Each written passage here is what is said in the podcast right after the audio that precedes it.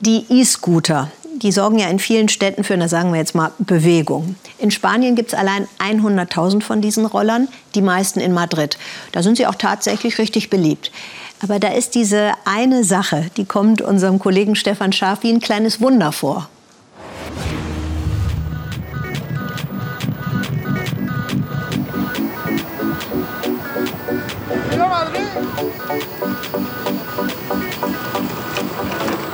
In Madrid gehören sie mittlerweile schon zum Stadtbild, die E-Scooter.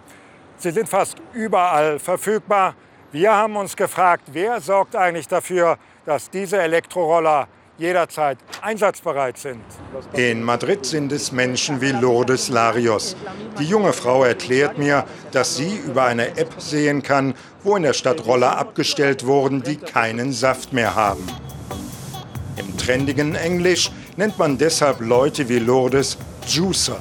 Sie ist abends mit ihrem Auto unterwegs, um die Scooter einzusammeln.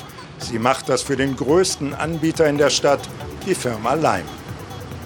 Pro Roller bekommt sie 4 Euro, aber sie muss alle entstehenden Kosten selbst tragen. Benzin, Strom, Internet. Willkommen in der neuen Arbeitswelt.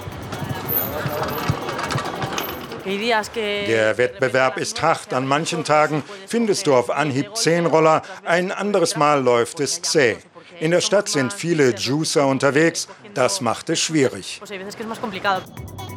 Ein paar Stunden ist Lourdes unterwegs, dann fährt sie mit ihren Elektrorollern nach Hause. Dort betreibt die 31-Jährige einen Waschsalon. Das Aufladen im Abstellraum ist für sie nur ein Nebenjob.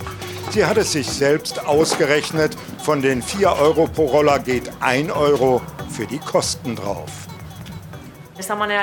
Natürlich ist es für die Firma sehr rentabel.